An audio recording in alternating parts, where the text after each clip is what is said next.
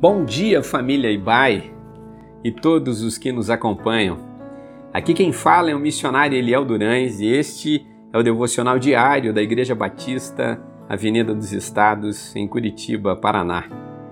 E hoje é quarta-feira, dia 4 de agosto de 2021. O tema de nossos devocionais nessa semana é De Deus Pai para os Pais.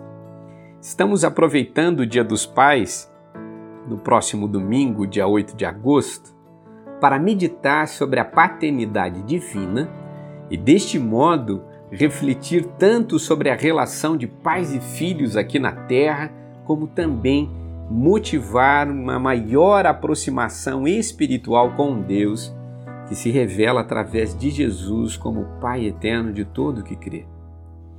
A leitura bíblica da nossa meditação está no Evangelho de João, no capítulo 14, nos versículos de 1 a 3, que nos diz assim: Não se perturbe o coração de vocês. Creiam em Deus, creiam também em mim. Na casa de meu pai há muitos aposentos. Se não fosse assim, eu teria dito a vocês: Vou preparar lugar para vocês. E quando eu for e preparar lugar, voltarei e os levarei para mim, para que vocês estejam onde eu estiver. Para quem teve a experiência de um pai autoritário e inflexível demais, ou indiferente, pouco afetuoso, ou até mesmo ausente, não é fácil pensar com serenidade em Deus como pai. Porém, a figura paterna na Bíblia é uma figura marcante de destaque e Deus a usou para revelar-se.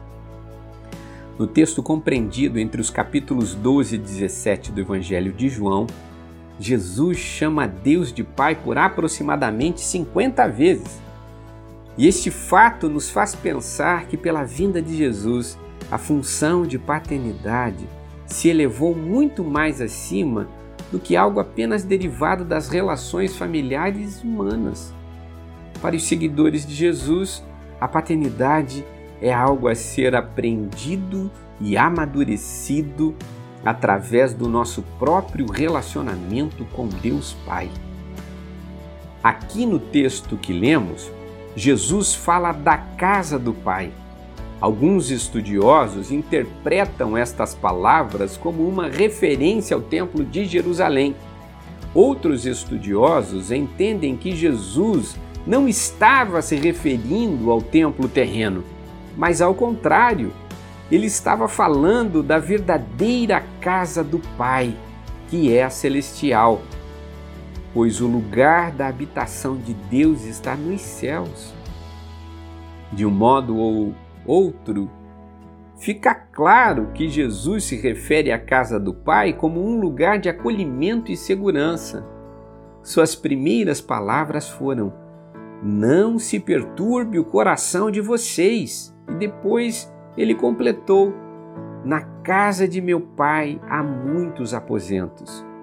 Na parábola que ficou conhecida como a parábola do filho pródigo, a casa do pai é também mencionada com este mesmo sentido, de um lugar seguro para onde podemos ir e nos refugiar, na certeza de sermos acolhidos com amor se você hoje se sente perdido, sem rumo certo, com o seu coração aflito e inseguro, lembre-se que na presença de Deus, nosso Pai eterno, há lugar reservado para você, um lugar de acolhimento, refúgio e segurança.